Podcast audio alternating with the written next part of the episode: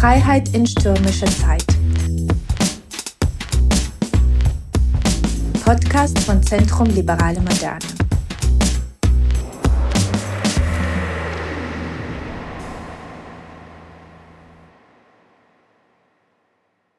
Herzlich willkommen zu unserer Podcast-Serie Freiheit in stürmischer Zeit. Heute ist der 15. Dezember 2023 und wir möchten mit unseren Gästen über die historische Entscheidung des Europäischen Rates sprechen, die am 14. Dezember nach langen Mühen und mit viel Kraftaufwand gefallen ist. Nun gibt es ein grünes Licht und freier Weg für die Aufnahme von Beitrittsverhandlungen mit der Ukraine und Moldau. Und Georgien wurde der EU-Kandidatenstatus äh, verliehen. Mein Name ist Khatir Gigalishvili und ich leite das Projekt Östliche Partnerschaft Plus im Zentrum Liberale Moderne. Wir haben sehr interessante Gäste im Studio. Zwei Europapolitiker, Anton Hofreiter aus der Grünen Bundestagsfraktion und Christian Petri aus der SPD-Bundestagsfraktion. Ich würde kurz unsere Gäste vorstellen. Anton Hofreiter ist seit 2005 Mitglied des Deutschen Bundestages. Er war von 2013 bis 2021 Vorsitzender der Bundestagsfraktion von Bündnis 90 Die Grünen und seit Dezember 2021 ist er Vorsitzender des Ausschusses für die Angelegenheiten der Europäischen Union im Deutschen Bundestag. Und er ist ein großer Befürworter der EU-Erweiterung. Herzlich willkommen. Unser zweiter Gast ist Christian Petri, europapolitischer Sprecher der SPD-Fraktion und seit 2014 im Deutschen Bundestag. Zudem ist er auch Mitglied der Parlamentarischen Versammlung des Europarates. Er ist mit den aktuellen politischen Herausforderungen, aber auch den Wünschen und Erwartungen der Zivilgesellschaft in der osteuropäischen Nachbarschaft bestens vertraut und ist sehr engagiert in den Ländern der östlichen Partnerschaft. Herzlich willkommen, Herr Petri. Nun wollen wir heute über die historische Entscheidung des Europäischen Rates am 14. Dezember diskutieren. Was für ein Tag und was für ein Zeitpunkt äh, für die EU-Erweiterung. Für mich persönlich als gebürtige Georgierin war das der glücklichste und wichtigste Tag im Jahr 2023. Damit sendete die EU ein klares Zeichen an die Bevölkerung in der Ukraine, Moldau und Georgien, dass der Integrationsprozess trotz des russischen Vernichtungskriegs in der Ukraine erfolgreich fortgesetzt wird und äh, diese Länder und die Menschen äh, in diesen Ländern im Kampf gegen Russland nicht allein gelassen werden. Meine erste Frage geht an beide Gäste. Russlands Angriffskrieg gegen die Ukraine hat die Einigkeit und ein geopolitisches Selbstbewusstsein der Europäischen Union gestärkt. Warum ist Ihrer Meinung nach ähm, diese Entscheidung zum Erweiterungspaket des Europäischen Rates am 14. Dezember so historisch und wichtig? Wie lautet Ihre Bewertung dazu? Herr Hofreiter, wir fangen mit Ihnen an. Ja, vielen Dank für die Frage. Ja, es ist wirklich eine sehr, sehr große Freude, was da entschieden worden ist. Insbesondere auch, dass es gelungen ist, die Veto-Versuche von Ungarn letztendlich beiseite zu schieben. Da muss man auch klar sagen, dass der Olaf Scholz eine sehr positive Rolle gespielt hat. Es ist ja bekannt, dass ich in, in der Ukraine-Politik auch mal kritisiere, aber hier ist er wirklich sehr zu loben. Das ist eine sehr gute Sache. Und ich glaube, was uns allen nach und nach klar geworden ist oder hoffentlich klar geworden ist, dass graue Bereiche einfach eine ganz große Gefahr für diese Länder darstellen. Graue Bereiche, damit ist gemeint, dass Länder, die letztendlich nicht eindeutig sozusagen in der Europäischen Union und in der NATO sind, immer wieder Gefahr laufen, von Russland auf den einen oder anderen Weg angegriffen zu werden. Georgien hat 2008 erlebt, dass Teile ihres Territoriums rausgeschnitten worden sind. Die Ukraine 2014 das erste Mal und dann letztes Jahr mit der umfangreichen Invasionsversuch das zweite Mal. Und ich glaube, das zeigt jetzt eindeutig, dass die Ukraine war schon immer Georgien und die Republik Moldau Europa, aber es zeigt jetzt eindeutig, die Europäische Union ist bereit, auch deutlich zu sagen, ja, ihr gehört zu uns. Und ich hoffe, dass es perspektivisch den Menschen Sicherheit und eine prosperierende Zukunft gibt und dass die Unsicherheit in dieser Region dadurch nach und nach endet, auch wenn wir noch immer natürlich das Problem haben, dass der Krieg in der Ukraine tobt mit vielen, vielen Toten, dass Transnistrien in der Republik Moldau besetzt ist und dass zwei Abschnitte in Georgien russisch besetzt sind. Aber ich glaube, es besteht jetzt die Chance, dass es eine gute Zukunft für alle drei Länder gibt. Und das ist einfach wunderbar und etwas ganz, ganz Besonderes. Und man kann das gar nicht hoch genug einschätzen. Und man muss sagen, in dieser ganz schwierigen geopolitischen Lage, in die wir sind, ist es auch gut für alle übrigen europäischen Staaten, weil es auch unsere Sicherheit am Ende erhöht. Und deswegen kann man den Tag einfach nur feiern. Also zum einen bin ich natürlich sehr glücklich über die gestrigen Entscheidungen, zumal ja im Raum stand, dass es Schwierigkeiten insbesondere mit äh, Viktor Orban geben könnte. Ich will nicht sagen, die Ungarn, das wäre ungerecht, denn die Ungarn sind ein stolzes Volk und nicht gleichzusetzen mit Viktor Orban und seiner Regierung. Äh, Olaf Scholz hat, äh, glaube ich, im letzten halben Jahr mehrfach betont, bevor wir die Verträge ändern, gäbe es innerhalb der Verträge Möglichkeiten und hat immer die konstruktive Enthaltung genannt. Heute wissen wir, was er damit gemeint hat, äh, dass also Viktor Orban den Raum verlassen hat und damit die Einstimmigkeit äh, gegeben war, ist natürlich ein gutes Signal für die Länder.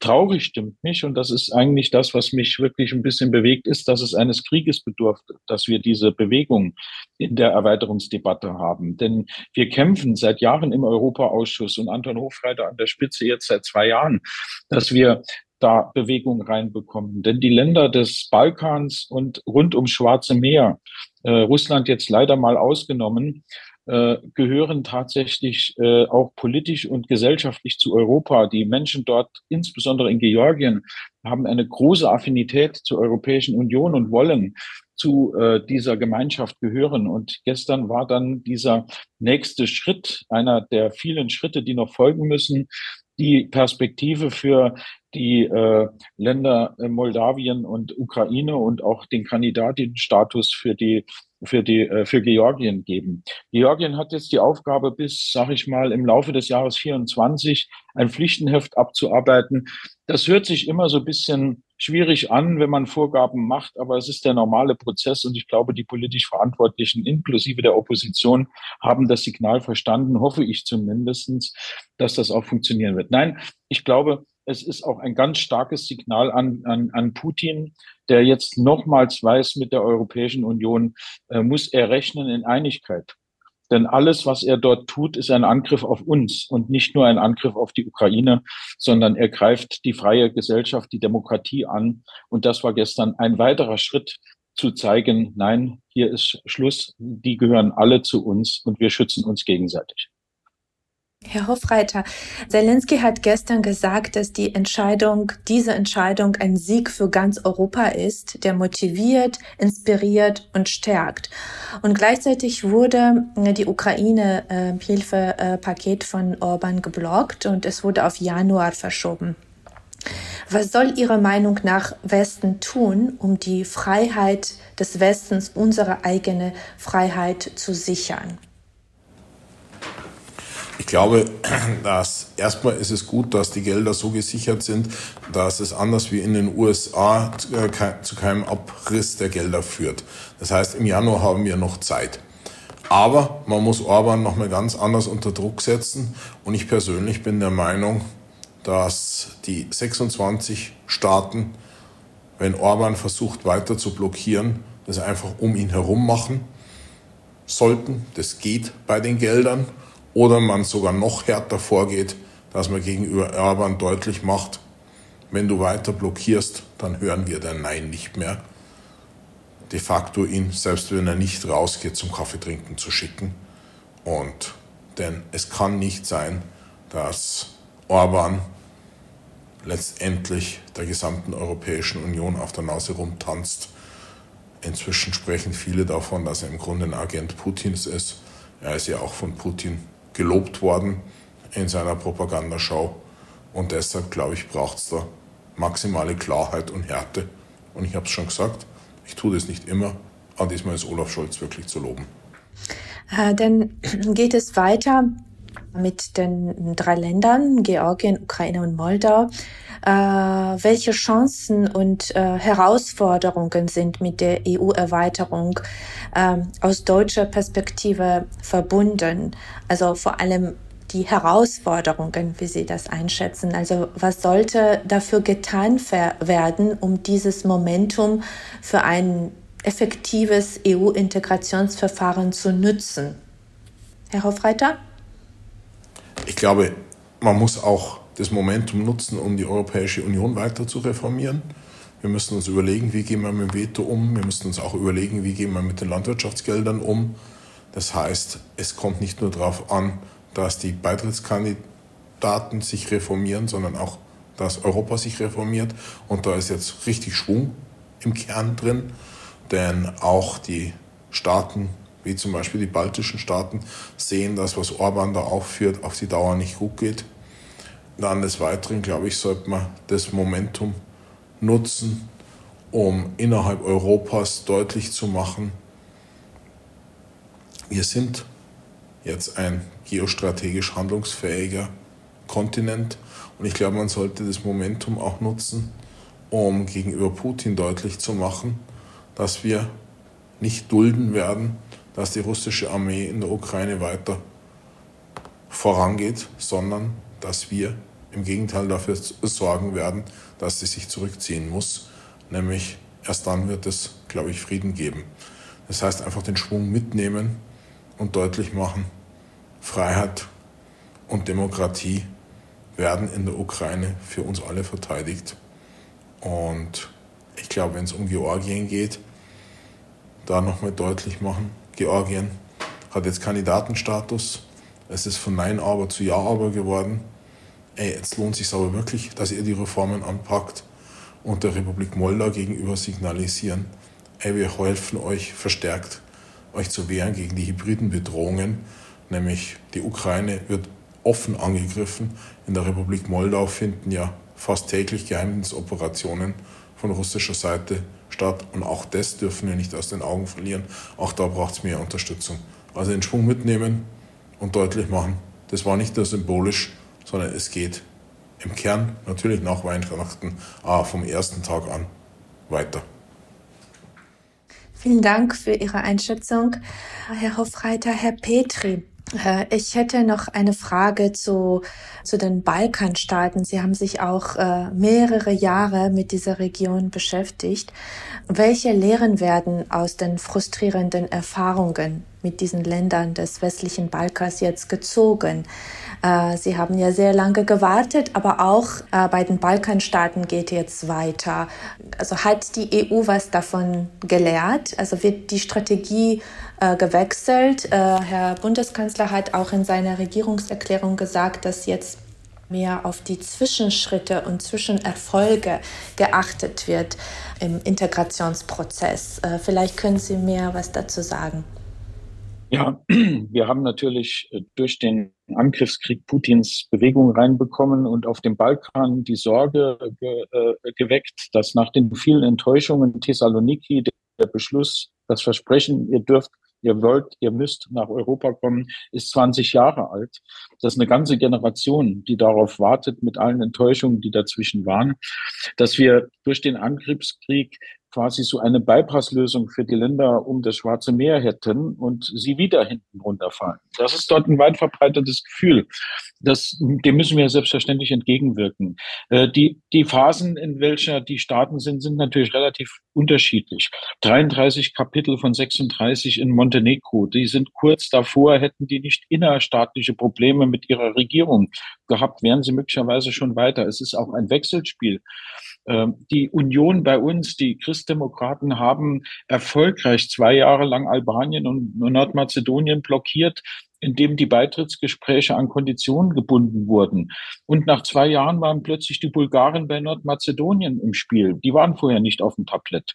Also das hat ihnen nochmals wehgetan. Da sind die Christdemokraten bei uns absolut diejenigen, die es gemacht haben, auch auf europäischer Ebene. Ähm, und all diese Dinge kumulieren. Wir haben das deutliche Signal und ich glaube, Olaf Scholz für die gesamte Regierung gegeben, ja, wir wollen in dieser Dekade erhebliche Fortschritte erreichen. Bedeutet das schon, die ersten, die ersten Staaten auch in die Europäische Union aufgenommen werden können? Es ist, wie gesagt, unterschiedlich. Serbien, sehr kritisch, Putins Nähe, ist aber im Verfahren relativ weit. Ähm, Bosnien-Herzegowina wird im Frühjahr den Beitritts, den, den, äh, den, die Beitrittskonferenzen bekommen. Davon gehe ich nun mal aus, dass sie innerstaatlich dort einiges noch regeln können, obwohl dieser Staat an sich betrachtet sehr schwierig ist, mit seiner Dreiteilung und mit den Nationalisten aller Nationalitäten, die gegenseitig sich blockieren.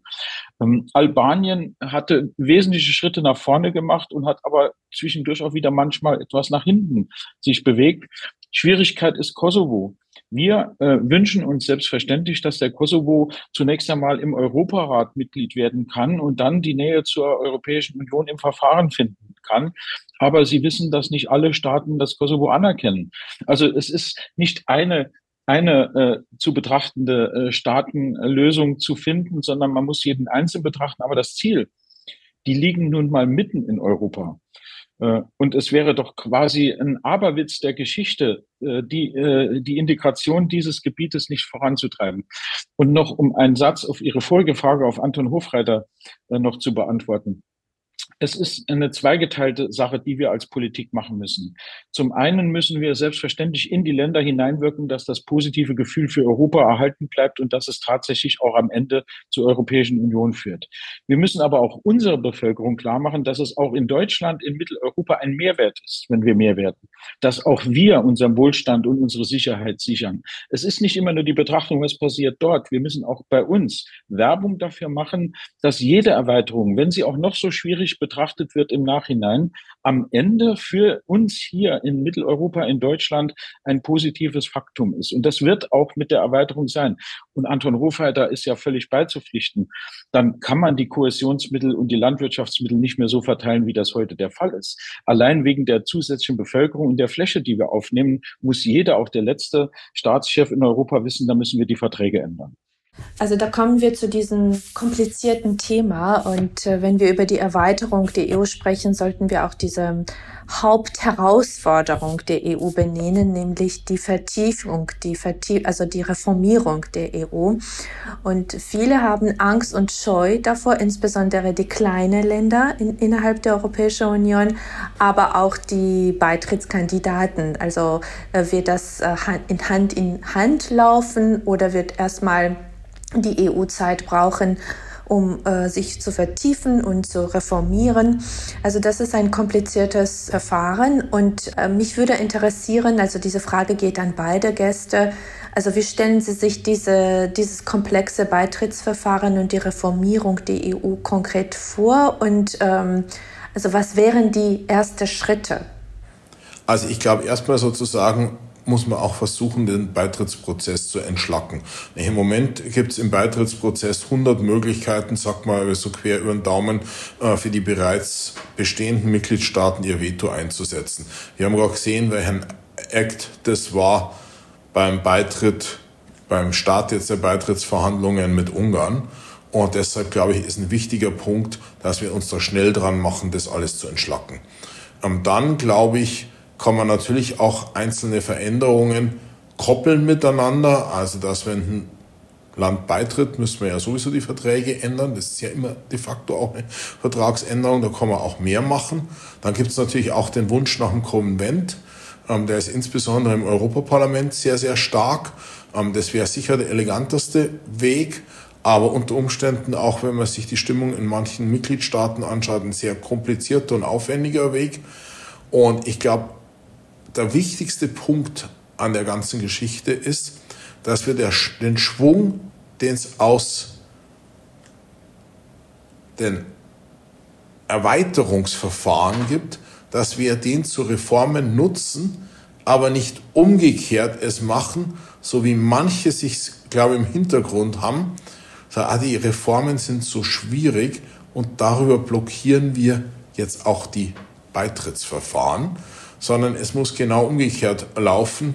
Man muss den Schwung aus dem Beitrittsverfahren und der Bereitschaft von Ländern, die bis jetzt bei Reformen sehr zurückhaltend waren, wie Polen, wie die baltischen Staaten, wie die Tschechische Republik, dies als Verbündete finden und gewinnen für Reformen, nämlich die sehen jetzt auch alle, welchen Schaden Ungarn immer und immer und immer wieder anrichtet mit seinen Vetomöglichkeiten.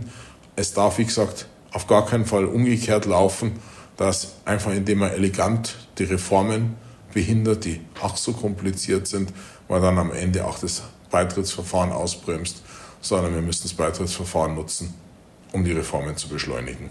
Ich kann daran mich anschließen.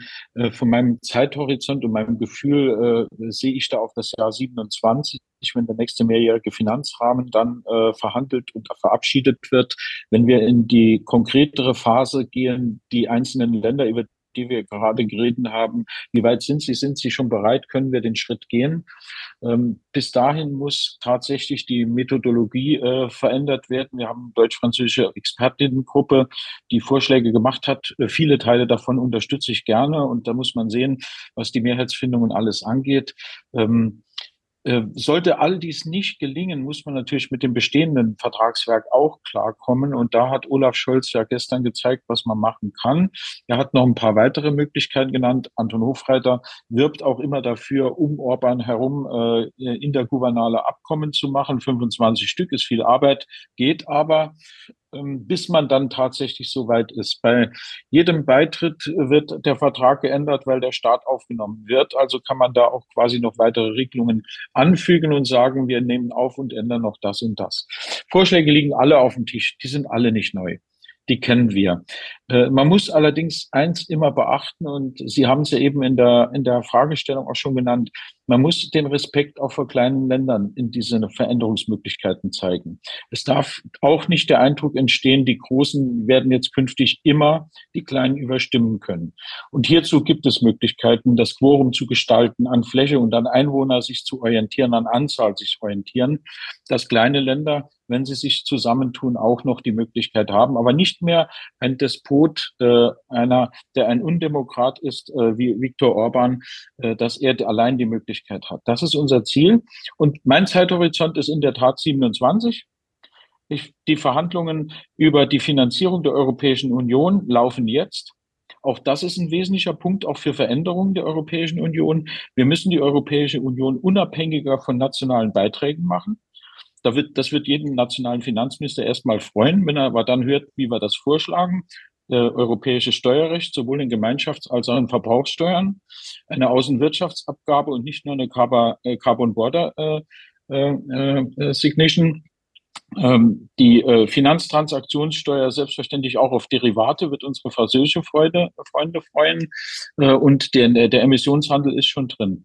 Wenn uns, uns gelingt, die Europäische Union handlungsfähig ohne nationale Beiträge zu machen, mit einer Stärkung des Parlamentes, des Europäischen Parlamentes, Initiativrecht ist das Stichwort, dann glaube ich, äh, können wir auch die, äh, die Entscheidungsfindung im Rat verändern, auch äh, einmal. Und das wird dann meines Erachtens auch gelingen. Für mich ist der Zeithorizont 27.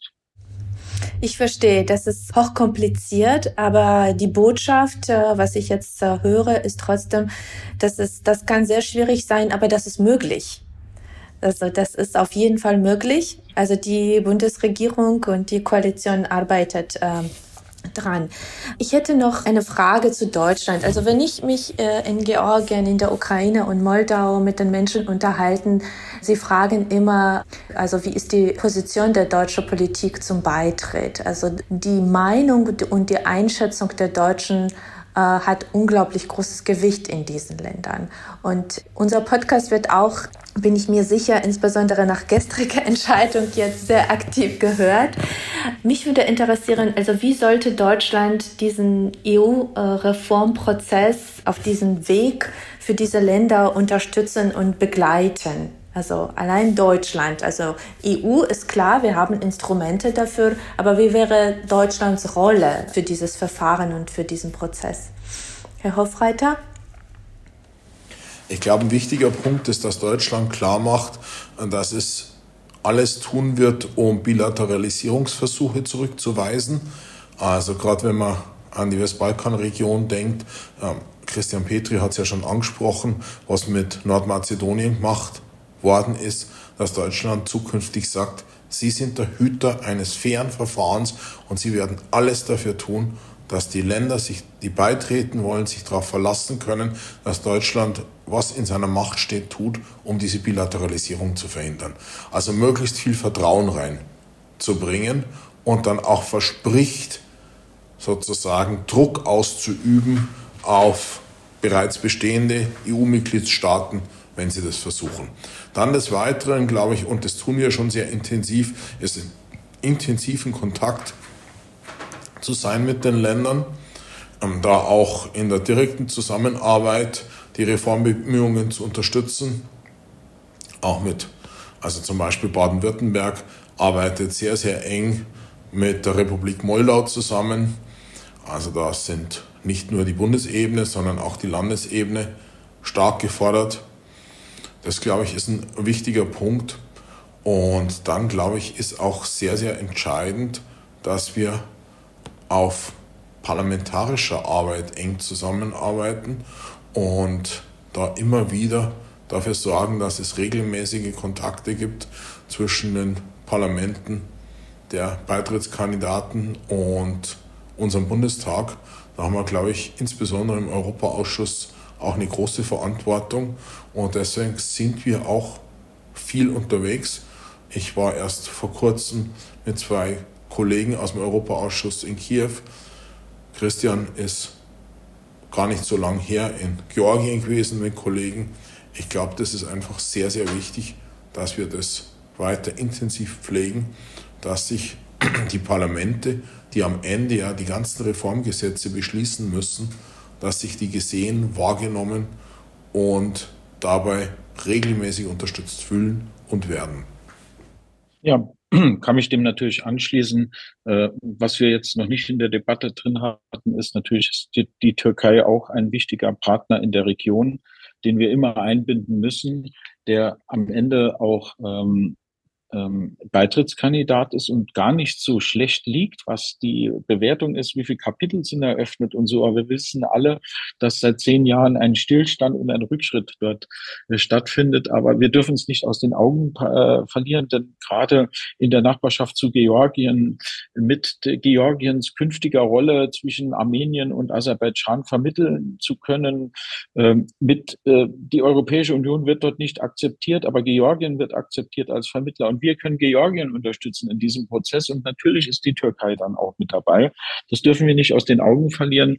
Wir haben unsere Aufgabe, wie Anton es gesagt hat, ähm, dass wir da ähm, auch Präsenz zeigen, auch Unterstützung äh, moderieren. Das eine, das andere sind die wirtschaftlichen bilateralen, trilateralen Beziehungen, die wir ausbauen, wo wir helfen oder umgekehrt, wo wir auch geholfen bekommen. Es ist ja immer ein Wechselspiel.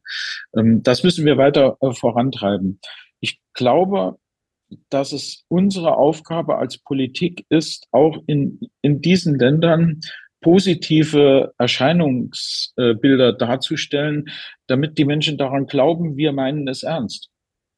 Das ist relativ viel Psychologie, aber es ist wichtig, dass Vertreter wie Toni Hofreiter, wie äh, Thomas Hacker, äh, wie äh, Chantal Kopf oder auch andere ähm, sich in, in den Ländern bewegen und positiv erklären, ja, wir sind stolz auf eure positive Einstellung zu Europa. Wir unterstützen, wir haben konstruktive Kritik an dem einen oder anderen und wünschen uns Verbesserungen.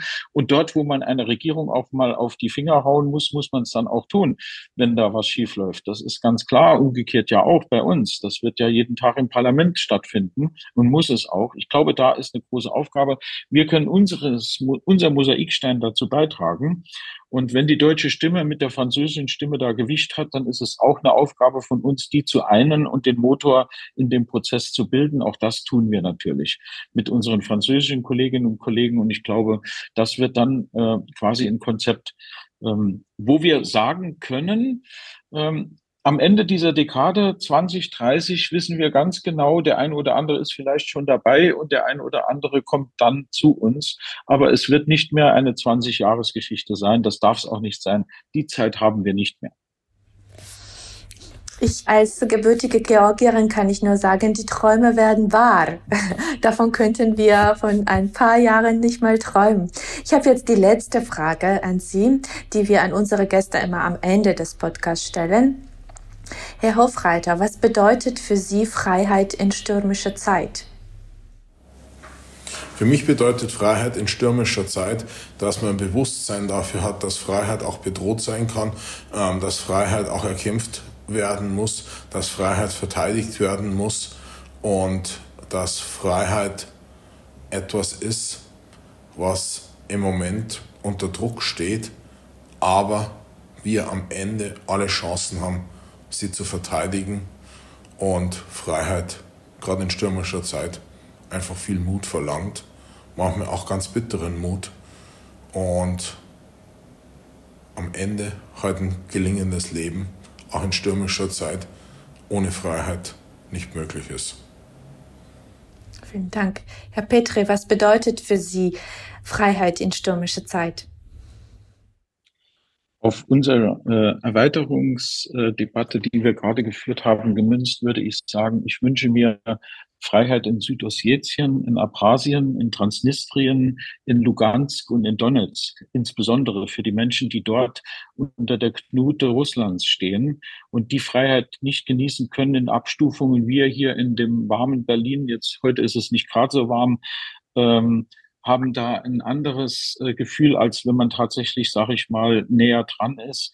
Freiheit in stürmischer Zeit bedeutet, dass Politik die Aufgabe hat, dies für alles, für alle Menschen im Ganzen zu entscheiden und dann bereit sein muss, auch für eigene Kompromisse zu werben im eigenen Land äh, und damit dann anderen auch die Möglichkeit zu bieten, die wir selbst schon lange genießen. Also das ist für mich auch Freiheit in stürmischer Zeit.